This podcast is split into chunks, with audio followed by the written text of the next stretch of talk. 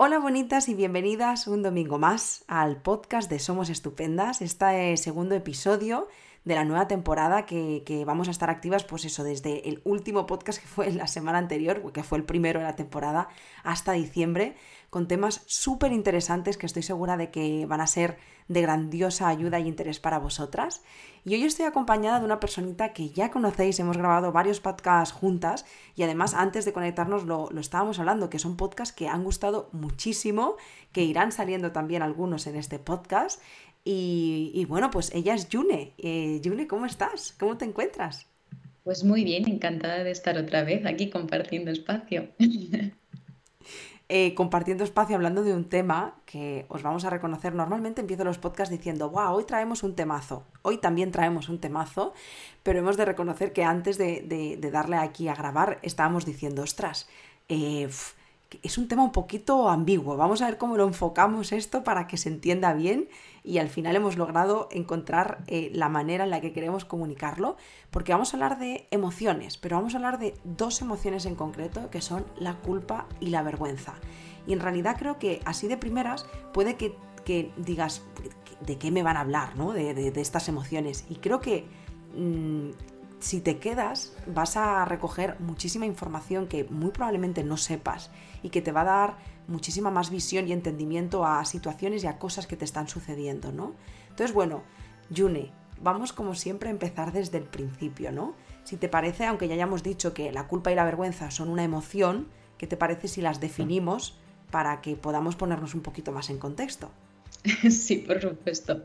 Bueno, al final la culpa y la vergüenza las tenemos entendidas, como bien decías, como emociones, pero lo que tenemos que saber es que son emociones secundarias. Es decir, son secundarias porque forman parte, o sea, no forman parte de nuestro paquete de emociones primarias, digamos, biológicas y ancestrales, sino que estas emociones surgen como resultado de la interacción con otros. Es decir, surgen a raíz de las interacciones sociales. Entonces, de alguna manera podemos decir, son emociones secundarias y sociales.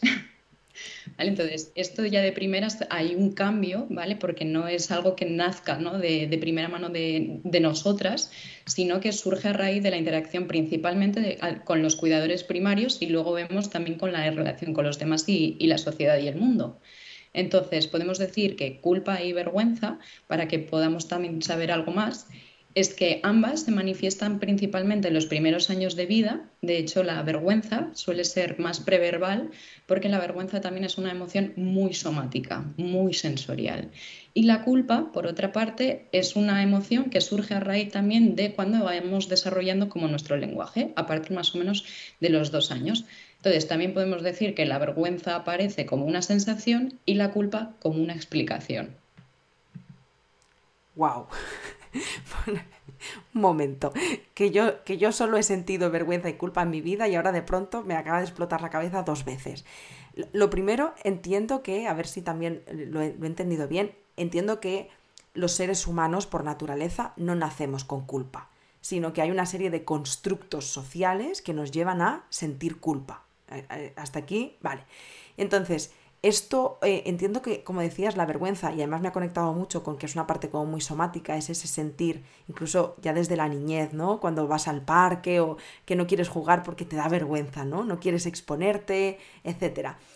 Pero lo que has dicho de la culpa me ha explotado un poquito el cerebrito, ¿no? Cuando, cuando decías que... ¿Cómo es esto último que has dicho? Perdona. La explicación. O sea, al final es que la culpa tiene que ver mucho con el diálogo interno, con la crítica con el diálogo de cómo nos han hablado e internamos el cómo nos hablamos a nosotras. Entonces, por eso es como mucho más cognitiva, como con una parte también muy moral de lo que está bien, de lo que está mal. Entonces, tiene esa parte un poquito más racional. En cambio, la vergüenza es eso, es más somática. De hecho, al final es como, ¿quién no se ha sonrojado, no? Alguna vez, que es como la máxima expresión también de, la vergüenza, ¿no? ¡Pum!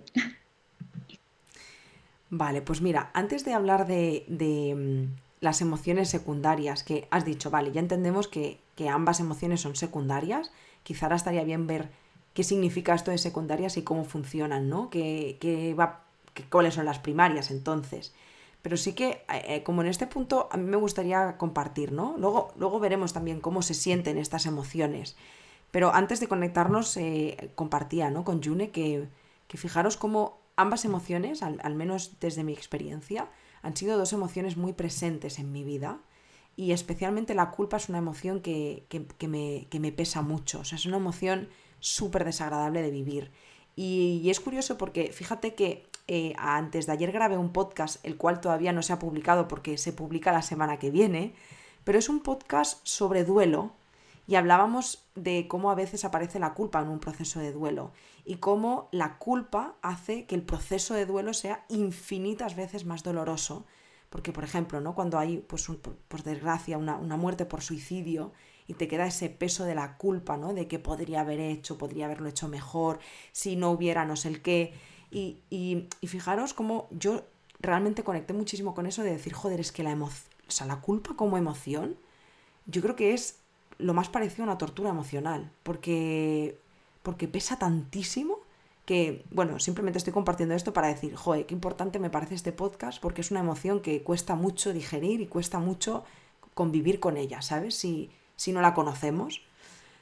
Sí, absolutamente. Puede llegar a constituir como una especie de autocastigo incluso, ¿no? Y si se mezcla también junto con otras emociones, como puede ser ya directamente, ¿no? Con la vergüenza, como hablamos aquí, con el miedo, ¿no? O sea, ya no solo, y relacionado un poco con lo que dices del duelo, ya no solo el miedo por la pérdida y la ausencia, sino el miedo también a soltar, ¿no? A soltar todo. Y muchas veces, incluso, bueno, que si lo habéis hablado aquí, yo lo, lo, meto, pero bueno, la culpa me cuesta también en los procesos de duelo soltarla porque es como si sintiese que es lo último que me queda y que siento a veces que si lo suelto es como ya no me queda nada. Y muchas veces esto es una creencia, ¿no? Y es una creencia también errónea en la que trabajamos que vemos que si soltamos aparecen luego todos los recuerdos asociados a emociones, ¿no? Como mucho más agradables de, de sentir. Pero, y esto parte porque al final la culpa es una emoción cuyo objetivo es tratar de, de controlar, ¿no? Todo lo que la otra persona siente o piensa de mí con tal de evitar ¿no? cualquier tipo como de, rechazo o al final como cualquier tipo de, malestar. ¿no? Y al final desde ese control que ejercimos, que ejercemos perdón, a través de, de la culpa, intento buscar una manera de reparar el daño que siento que he podido causar, ¿no? Y aquí es donde viene todo lo que veníamos diciendo también antes, de la moralidad, lo que está bien, lo que está mal. Aquí se mezcla mucho también la creencia de soy buena persona, soy mala persona. Entonces aquí hay también mucho temazo y mucho contenido de creencias, de creencias ya no solo también que he podido tener alrededor de mi familia, sino también creencias sociales. Entonces, qué difícil es soltar también la culpa y cargarla. Joder, es que eh, conectando con lo que decías antes, si realmente es una emoción social, una vez más, como estás diciendo, tiene mucho que ver con las creencias. Entonces, quizá para trabajar la culpa también hay que revisar qué, percepción y, autopercepción tenemos del mundo y de nosotras mismas. Es que me, eh, mm, yo me silencio el micro cuando June habla, pero cuando ha dicho lo de soy buena persona o mala persona me he reído, porque me acuerdo cuando yo hacía terapia que me decía mi psicóloga, no existen las buenas y las malas personas. no existen y, realmente me enseñó muchísimo porque te libera de mucha carga, porque hay como, como sociedad tenemos súper claro lo que nos hace malas personas. Entonces tú no puedes hacer nada de eso, porque claro, ¿qué voy a ser? Una mierda, ¿no? Entonces la culpa aparece ahí, vamos, un brote de culpa.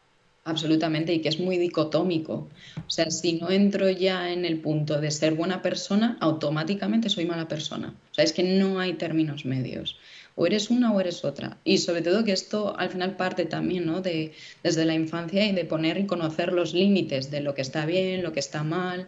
Lo que pasa es que bueno, pues determinadas infancias también constituyen valores mucho más rígidos o determinadas sociedades, culturas, religiones también pueden hacer un marcaje también como muy, muy estricto ¿no? de, de dónde están los límites y hasta dónde puedes llegar y hasta dónde no, porque si no eso te convierte en buena o en mala persona. Y volviendo un poquito a lo que hablábamos antes, Yune, de, las emociones primarias y secundarias, ¿cuáles entenderíamos? Lo hemos hablado en algunos podcasts, pero entiendo que habrá personitas que nos escuchen que será la primera vez que eh, escuchen un podcast sobre emociones, ¿no? ¿Qué, cuáles son las emociones primarias y cómo actúan o cómo se relacionan estas secundarias frente a las primarias? ¿Qué, qué vínculos tienen? Vale, pues las emociones primarias serían como, bueno, yo siempre hago referencia a la película de, del revés o Inside Out, que ahí es donde las podemos ver eh, primariamente, ¿no? Y son alegría, tristeza, rabia, asco, miedo y también se, se, está como integrando dentro de las primarias la sorpresa. Entonces, esas son como las conocidas como las, las biológicas, ¿no? Que hablábamos antes, las que por, por instinto, digamos, como que, que surgen. Entonces, lo que tenemos que averiguar es que estas secundarias surgen también a raíz de la relación con las primarias. Entonces, por ejemplo, la culpa eh, o una persona que está sintiendo culpa puede tener detrás vergüenza, al igual también con una secundaria que lo puede estar relacionando, pero puede haber también detrás miedo, puede haber detrás miedo, puede haber detrás de la vergüenza también a veces eh, tristeza. Entonces al final lo que tenemos que ir buscando es como la manera en la que se interaccionan las primarias. La rabia también tiene mucho que ver con la culpa y con la vergüenza, rabia inhibida, rabia no expresada o rabia muy manifiesta, ¿no? De culpar también al, resto de, lo que a mí me, me sucede, ¿no? Y de no atender como mis necesidades. Entonces tenemos que ver cuál es la interacción de las primarias de detrás de estas secundarias, ¿no? Y surgen a raíz de esa interacción de las primarias. Igual lo he hecho un poco lío ahí. No, te has explicado súper bien y me ha conectado muchísimo que antes te compartía, ¿no? Antes de grabar y, y lo deja así como caer con, cuando hablaba del peso que yo he sentido con la culpa. Y has dicho una triada que digo, wow, por, por primera vez tienes relación esto que has dicho con... O sea, tiene sentido para mí. Eh, culpa, rabia, vergüenza. O sea, creo que cuando grabamos el podcast con Juana sobre la rabia, dije, es que ha sido la, emoción junto con la culpa y la vergüenza que han gobernado mi vida. Y he conectado un mogollón. Mm.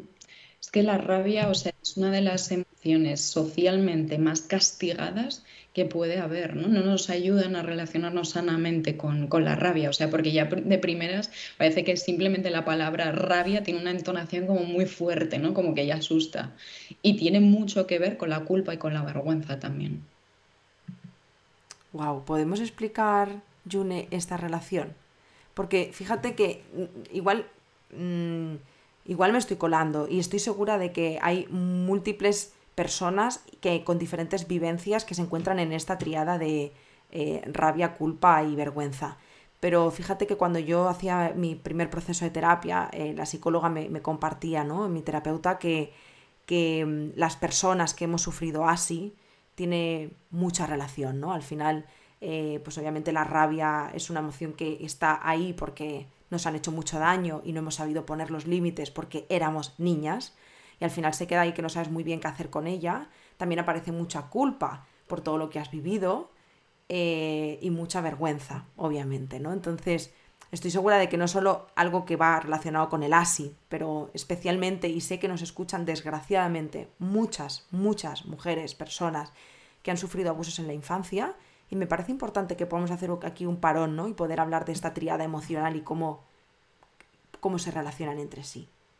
Sí, o sea, al final parte mucho, ¿no? de, lo que bien decías y acogiendo un poco como lo de la culpa y la vergüenza, o sea, la culpa y lo que decíamos antes, ¿no? De intentar cómo controlar la situación, es todo el rato, ¿no? Atribuir también esa responsabilidad a una niña, por ejemplo, si hablamos de así, de que podría haber hecho algo más, ¿no? Ahí es donde está el control y si podría, tendría que y demás. Entonces, a raíz de también como esas emociones, ¿no? Surge la atribución de responsabilidad y por lo tanto también de culpa porque vienen consecuencias desagradables asociadas ¿no? a esa responsabilidad. Entonces digamos que ya hace el clic de culpa, básicamente.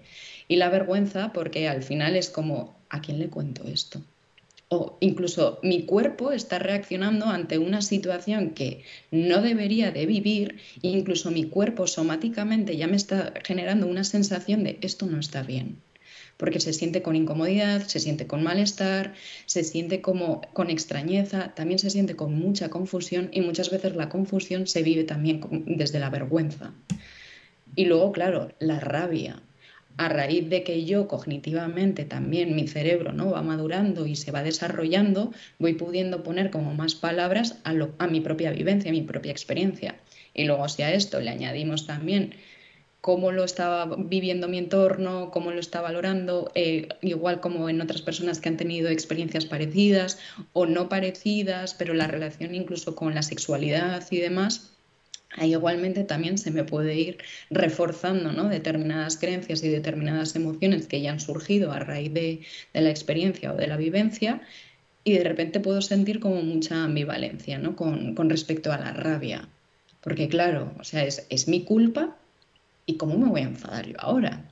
Y aparte es como la rabia muchas veces se puede convertir en lo que llamamos a veces como introyectiva, que puede tener a veces como puntos incluso autolesivos o autodestructivos. ¿no? Es la rabia contra una misma. Eso es súper autodestructivo. O sea, al final, y si lo mezclamos vergüenza y ya culpa, y añadimos el componente de rabia introyectiva, el daño que me puedo estar haciendo ahí es increíble. Sobre todo también si la red de seguridad que pueda tener a mi alrededor también es inexistente o incluso me carga más también. Total. Sí, sí. Y, gracias por decir esto también, June, porque a veces se nos olvida la importancia del entorno. Y que hay veces que dentro de una situación tan horrible como esta, el hecho de tener un entorno privilegiado y que favorezca la situación, hace que dentro de lo malo sea mucho mejor. Pero es que encima hay que sumarle que hay muchísimas personas que tienen un entorno que muy lejos de ayudar lo que les dan es un por saco que alucinas. Justo. Y es que a veces no es tanto lo que te pasó en sí, sino lo que tuvo que pasar y no pasó. Lo que yo hubiese necesitado que pasase, ¿no? Y es esa de seguridad o incluso peor, incluso un machaque. Total. Bueno, pues gracias por compartirlo. No venía mucho, mucho, mucho con la temática del podcast, pero, pero me alegra también que hayamos eh, dedicado un espacio ¿no? para hablar de ello. Entonces, bueno, eh, volviendo un poquito a la culpa y a la vergüenza, estoy segura de que habrá muchas personas que nos estén escuchando y digan, vale, me siento conectada con, con esto que están explicando. ¿Qué podemos hacer frente a este manifiesto de estas dos emociones que nos están haciendo vivir momentos muy desagradables? Vale, si quieres también eh, explicamos un poco la parte de la vergüenza, porque hemos explicado la creencia un poco que está relacionada con la culpa. Y luego, si te parece también, Yaiza, me gustaría como explicar un poquito de manera también como más desadaptativa que tienen dos maneras de presentarse, tanto la culpa como la vergüenza. Y el trabajo luego lo rematamos. ¿Cómo trabajamos esto, no? Adelante, micro tuyo. Pues la vergüenza también, o sea, nace un poquito como en la relación, ¿vale? Con, con los demás, como veníamos diciendo durante todo el, el podcast, y es para, para inhibir los comportamientos que se viven como erróneos o que nos han hecho sentir, sentir, que ahí también es como muy relacionado con la vergüenza, como erróneos o equivocados. Entonces, lo que tratamos un poquito como de evitar es la creencia de que yo no valgo o que incluso soy defectuosa. Entonces, lo que trato de hacer es compensarlo a través de acciones que reduzcan estas creencias y estas sensaciones. Entonces, por una parte, digamos como que la vergüenza en entornos de cariño o entornos de seguridad, o sea, puede ser tolerable, ¿vale? En las relaciones en las que pueda como más o menos tolerar o sostener o personas ajenas no pueden sostener como mi, mi malestar interno. Lo que pasa es que si el tono y sobre todo la mirada es punitiva y rechazante, entonces la vergüenza se activará de una manera como muy desadaptativa con la, o sea, con la intención de evitar como ese fracaso, esa decepción, ¿no? Como esa mirada, digamos, como de, buf, de estás mal, básicamente. A veces también vienen muchas personas ¿no? con, esta creencia de estoy mal, hay algo que está mal en mí, ¿no? y es la, vergüenza. Entonces, la sensación de, vergüenza patológica eh, va siempre relacionada con esta creencia de yo no valgo, que soy defectuosa, y eh, esta percepción distorsionada de la realidad eh, se compensa a través de, de acciones, ¿vale? Para reducir el malestar. Entonces, puede verse como desarrollada por dos partes por una parte, que esto igual también nos suena un poco, la cuidadora, ¿vale? Es decir, que como nadie me va a querer por lo que soy, que me quieran por lo que hago. Porque esto es muy potente. Entonces es una especie de no te aceptamos por cómo, por quién eres, pero podemos aceptarte por las cosas que vayas a hacer. Entonces aquí lo, vinculo mucho con el podcast de la niña buena y que está muy dirigido ¿no? hacia cubrir también y atender las necesidades de los demás para ser querida, ser aceptada desde ahí. Entonces, si, si las personas que lo están, están escuchando este podcast no lo han escuchado y se han sentido vinculadas a esto, pues les redirigimos hacia, hacia aquí. Totalmente. De hecho, mira, vamos a decir... Eh, eh, un momentito. Niña buena. Eh, episodio número 74. Fantástico. y bueno, y además esto, eh, la parte como más de, de, cuidadora y de cuidado y de niña buena, viene relacionado con lo que decíamos también al principio, con la rabia introyectada. Es una rabia inhibida o una rabia dirigida más hacia mi persona, porque claro, yo no soy querible.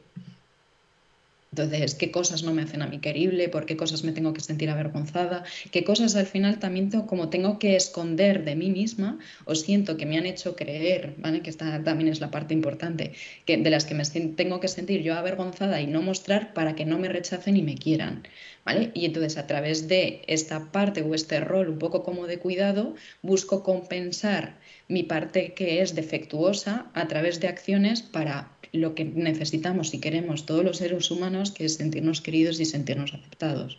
Entonces ahí que, aquí viene la parte de la rabia inhibida. Luego, por otra parte, estaría, hemos hablado de cuidadora y ahora hablamos de narcisista, ¿vale? Y la rabia está proyectada, Es una rabia totalmente hacia afuera, porque la culpa o lo malo está en ti, está en la otra persona. Y nace desde una creencia también de sentir que estoy sola y me tengo que, buscar la vida, básicamente, y cargar ¿no? con la sensación de que yo estoy mal, digamos que no, no puedo sostenerla. Entonces, parte de una sensación de que esto que está mal lo has provocado tú. Entonces, desde ahí sobrevivo emocionalmente, porque sentir que soy yo la defectuosa me parte en 15. En plan, a mí no me viene bien. Pensar que soy yo a mí no me viene bien. Has, dicho, has mencionado ahí narcisista que, es un perfil, de hecho tengo apuntado para trabajar, o sea, para hablar en un podcast esta temporada sobre este perfil, ¿no? De personas, porque en muchos podcasts se ha mencionado, pero me queda como el, bueno, pero ¿qué es esto realmente, ¿no? De, las personas narcisistas. Y, y, nunca me había planteado que tuviera que ver con, por ejemplo, cómo proyectan, ¿no? Una emoción como, como la rabia.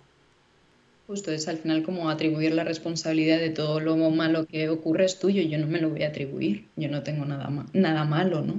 Digamos que, bueno, al final el narcisismo también tiene, o sea, eso también es un temazo, partiendo de los trastornos a los rasgos, a también familiares, entonces ahí podéis sacar mucha chicha. Pues a ver, a ver cuándo lo grabemos. No, no, sé si recuerdo, saldrá como en octubre, noviembre o, o algo así. vale, entonces, Yune, ¿Qué hacemos con todo esto? Bueno, con todo esto, con estas dos emociones. Lo que pasa es que son eh, bastante gordotas y fuertotas. Voy a tratar de resumir también la de la culpa, porque esta es la de la, vergüenza. Y la de también porque al final eso, pues la culpa tiene que ver con control, ¿no? De la sensación de si hago X, pues María me va a querer o María va a estar bien conmigo, por ejemplo. Entonces se produce en, el malestar con respecto a la relación con la otra persona y se pone eso en marcha como una especie de acciones para poder al final como reducir la tensión interna que me genera esta, esta emoción. Entonces aquí también hay, hay dos puntos. Puedo llevarlo al lado del perfeccionismo, es decir, hablábamos de cuidadora y de narcisista, pues ahora de perfeccionista en relación con la culpa, que es una, la sensación o parte de la creencia de si lo hago todo bien, mamá por fin se sentirá orgullosa. ¿Vale? O si no me va a salir perfecto, es mejor que ni lo intente. Porque claro, ahí también está desde la culpa el miedo al rechazo, ¿no? Entonces, detrás de todo esto, lo que suele haber generalmente es una niña, ¿no? Que en su día creyó que si las, se hacía mejor las cosas, acercándose a lo que pensaban los cuidadores, que esto está como muy relacionado ¿no? a las normas y los valores de lo que se supone que está bien, cuanto más me, me acerque hasta ahí y cuanto más me esfuerce en acercarme y demás, mamá por fin me va a querer o papá por fin va a pasar más tiempo conmigo. Entonces, al final, esto lo, resume un poquito de que vemos, ¿no? Desde una parte como muy infantil, lo que tratamos de hacer es controlar también para conseguir, ¿no? Esa aceptación, esa sensación al final como de evitar el, rechazo. Y luego, aparte de la perfeccionista, estaría el otro extremo también, que es como la indolente, ¿vale? Que es como, como, nada, de, como nada me sale bien, eh, mejor no hago nada. Entonces, esto suele surgir también mucho en, familias donde nunca nada era suficiente, siempre había mucho malestar niños y niñas también que han estado muy en medio ¿no? de discusiones de pareja, siempre al final como eh, teniendo que lidiar ¿no? también con, con las responsabilidades de, de, los adultos. Entonces, todo lo que me pasa vuelve a ser tu culpa. Entonces, vuelvo a, en vez de meterme a mí como esa responsabilidad, ¿no? Te la cargo a ti. Al igual que como con el narcisismo, ¿no? Y, la vergüenza pasa algo como muy, muy parecido cuidadoras y perfeccionistas asumen y puedo hacer algo, voy a hacer algo, esto tiene algo que ver conmigo y me pongo en marcha, es decir, la acción, voy hacia la acción. Y luego la indolencia y el narcisismo es más como, apáñatelas tú que esto tiene que ver contigo, no tiene nada que ver conmigo. Nunca, June, había escuchado en profundidad tanto sobre una emoción. O sea, cuando de pronto has dicho perfeccionismo, he dicho, me explota la cabeza. O sea, nunca hubiera relacionado perfeccionismo con culpa. O sea, y ha habido un momento que he conectado mucho con una personita que tengo cerca de mí, ¿no? Con, lo que has dicho de vivir muchas discusiones de pareja y, y, ahora en la edad adulta, no, esto es tu culpa, esto es tu culpa. Eh, o sea, doy fe real de que es así. Sí, y de hecho, eh, bueno, tanto en vergüenza como en la parte cuidadora y la parte perfeccionista, son personas que han aprendido a leer muy bien las necesidades ajenas con tal de sobrevivir también emocionalmente. Es que si no te leo bien, me vas a hacer sentir avergonzada, si no te leo bien, me vas a cargar con la responsabilidad. Entonces voy a intentar como hacer malabares e intentar como complacerte y cuidarte, ¿no? De, de alguna manera, porque es que si no, me cargas el muerto, básicamente. Voy a reconocer que estoy tomando notas del minuto del podcast que quiero que escuche la personita que está a mi lado.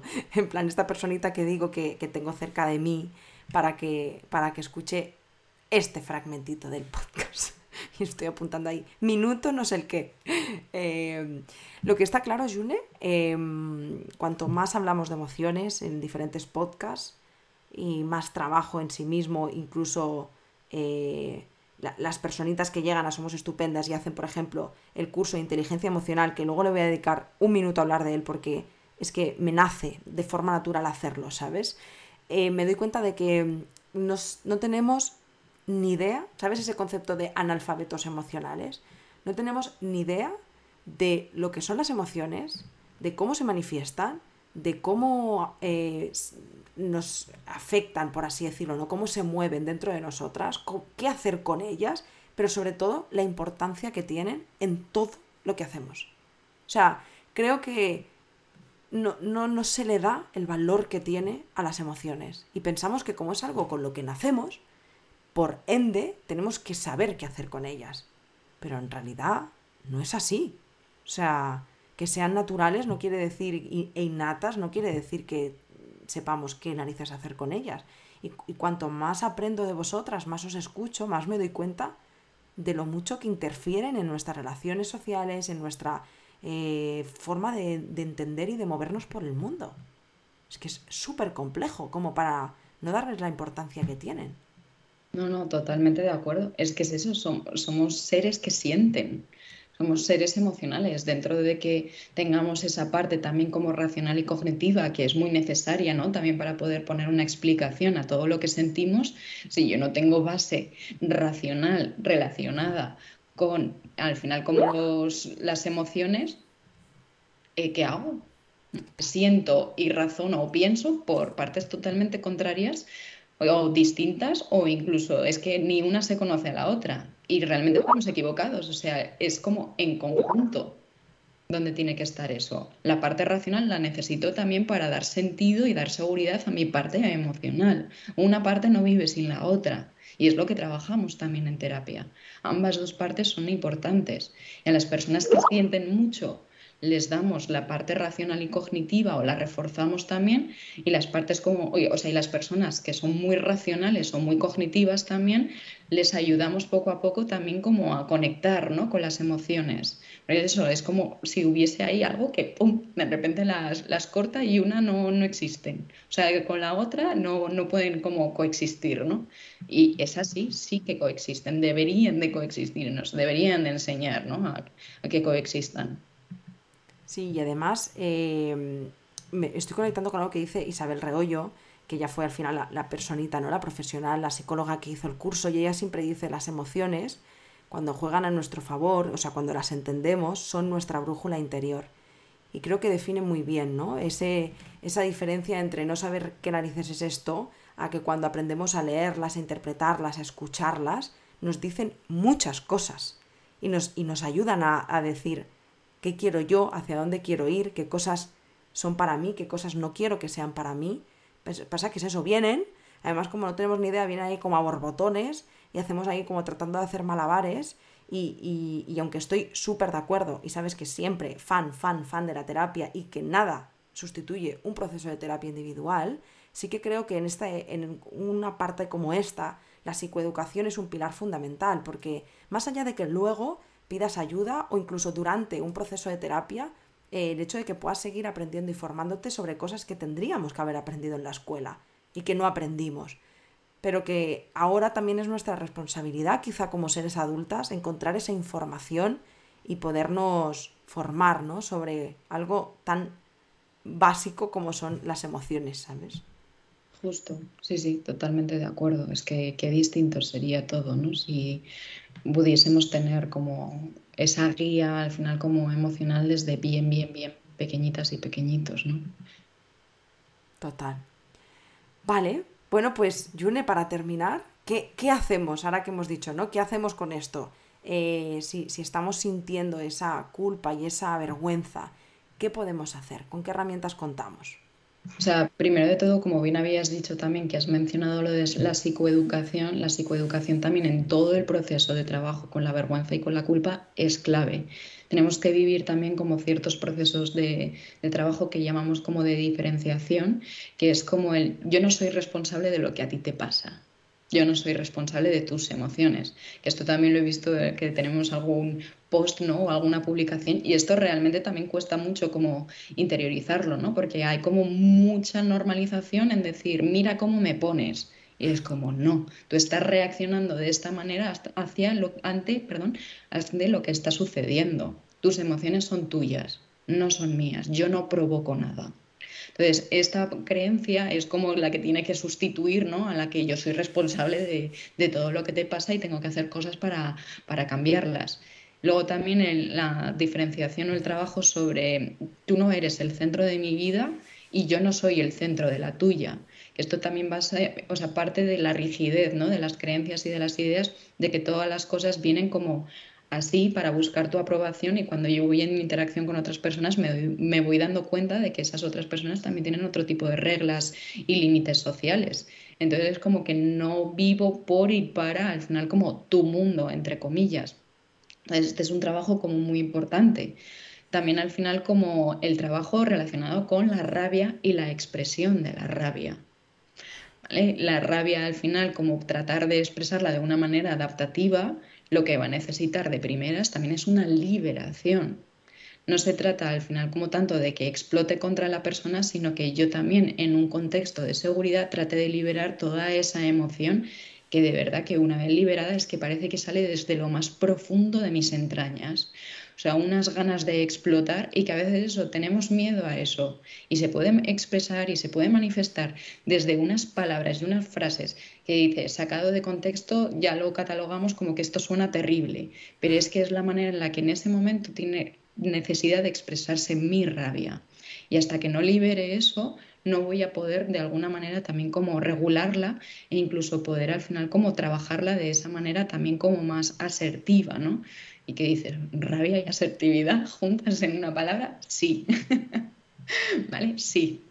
Entonces, y luego también, por otra parte, la rabia como muy expresada ¿no? o muy proyectada, tenemos que hacer también un trabajo ahí de responsabilizarme también de mi parte, no hacer una atribución todo el rato de todo es culpa del mundo y yo soy una persona a la que le pasan desgracias y pobrecita de mí. Bueno, pues también intentar coger un rol como activo que de hecho eso va a proporcionar a esta persona mayor seguridad y mayor control de la sensación de yo puedo hacer algo, porque si no vivo también en un camino en el que parece que no puedo hacer nada y todo es culpa de los demás y me están castigando y entonces también como un poco de trabajo desde ahí.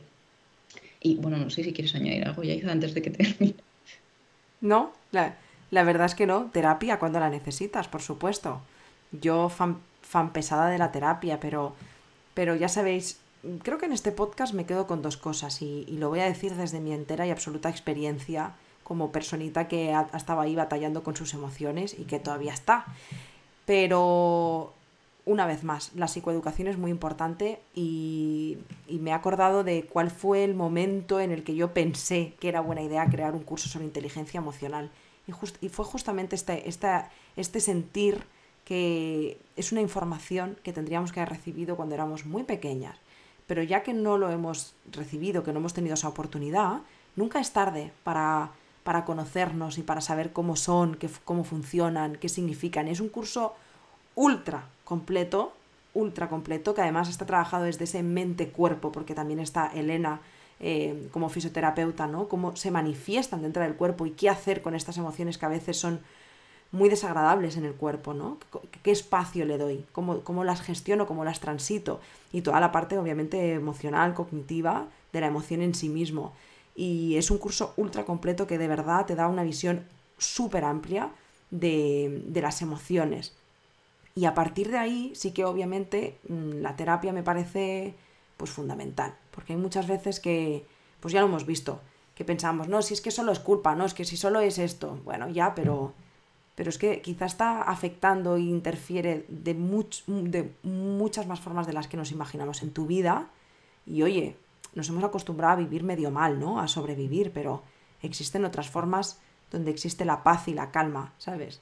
Entonces, yo eso sería, al menos a mí, Yaiza, lo que, lo que me ha funcionado. Y muchas veces, especialmente en momentos de mucha intensidad emocional, es que entender la emoción en sí mismo y cómo ésta se va a manifestar y qué me va a pasar, eh, es gran parte de todas las herramientas que tengo, incluido la ansiedad ¿eh? como emoción. Yo sé que está viniendo, sé cómo se manifiesta, o sea, la entiendo, no la juzgo sé por dónde va a pasar, le doy el espacio que merece y, y se fue, ¿no? O sea, es como, bueno, muy diferente la forma en la que se vive. Sí, es que además esto que dices es como un punto clave en el proceso también terapéutico para trabajar tanto la vergüenza o la culpa, que es el hecho de que no trabajamos sobre la emoción en sí, sino sobre la función que ha tenido en mi vida. Es decir, la manera en la que yo he aprendido también a relacionarme con esa emoción, dónde están sus orígenes y demás, y, también en relación ¿no? con los demás, con el mundo y conmigo misma, y que cuando aparezca esa emoción yo la entienda y sepa decir, vale, ya sé lo que estás tratando de hacer por mí. Porque realmente, esto o sea, yo lo digo mucho en terapia, es que no hay partes malas. Hay partes que han tenido una función en un momento muy importante para mí y que por lo que sea, pues yo sigo funcionando desde ahí, pero su origen es como muy antiguo. a veces digo, son como funciones vintage de repente y se quedaron ahí como en el pasado y tenemos como que, que renovarlas y que a día de hoy sí pueden ser desadaptativas, pero es que la función que intentan cumplir es buena, es de intentar protegernos. Entonces, desde ahí el trabajo que hacemos es muy completo, porque no me puedo quitar la vergüenza, no me puedo quitar la culpa, pero lo que sí que me puedo al final como regalar también es la compasión, el entenderme desde un punto distinto y poder al final como mirar las emociones como una parte más de mí y poder ayudarme incluso a, poder comunicarme con, ellas, ¿no? Que parece que aquí lo extrapolamos y parece algo como más, más místico, pero es así, es como te veo, te siento, ¿qué ocurre? Punto. Total. Y qué bonito lo que has dicho porque suscribo cada una de esas palabras. Eh, a mí me pasó de hablar mucho con el miedo. Cuando aparece el miedo le digo, bueno, entiendo que quieres protegerme, sé que esto no va, no va a ser fácil, pero vamos a probar a ver qué tal, ¿vale? Y, bueno, pues es que, bueno, pues es que ya lo hemos dicho 30 veces, cuando realmente conoces las emociones, sabes qué te quieren decir y aprendemos a leerlas e interpretarlas, el espacio que le damos es muchísimo más saludable. Bueno, pues Yune, como siempre, gracias por estos casi 39, 40 minutitos de, tanto conocimiento y tantísima sabiduría. Eh, estoy segura de que las personas que nos han escuchado se van con el corazoncito, el corazoncito un poquito más lleno y con la calma de saber que eso que les está pasando pues no es nada más que, que, son humanas. Así que gracias de corazón. No, muchas gracias a ti y de verdad que espero que sientan todas las personas que nos escuchan que aquí tienen un espacio, un espacio seguro. Eso es, ese lugar para mirar hacia adentro y florecer. Pues nada, chicas, a vosotras, gracias por estar aquí en, esta, en este segundo episodio de la temporada. Em, nos queda una temporada por delante maravillosa de temas increíbles, así que nos vemos todos los domingos a las 11. Gracias también por todos los comentarios que nos dejáis en iBox, en, Spotify, en todos los lados. Bueno, en Spotify nos dejáis estrellitas de, de valoración, de puntuación del podcast y ese 4,9 sobre 5 que tanta ilusión nos hace. Así que gracias por estar aquí. Hazle llegar este podcast si crees que tienes alguien en tu entorno que pueda ayudarle. Seguro que le llega como eh, un rayito de, de luz y de esperanza. Y nada más, que nos vemos y nos escuchamos el domingo que viene. ¡Chao!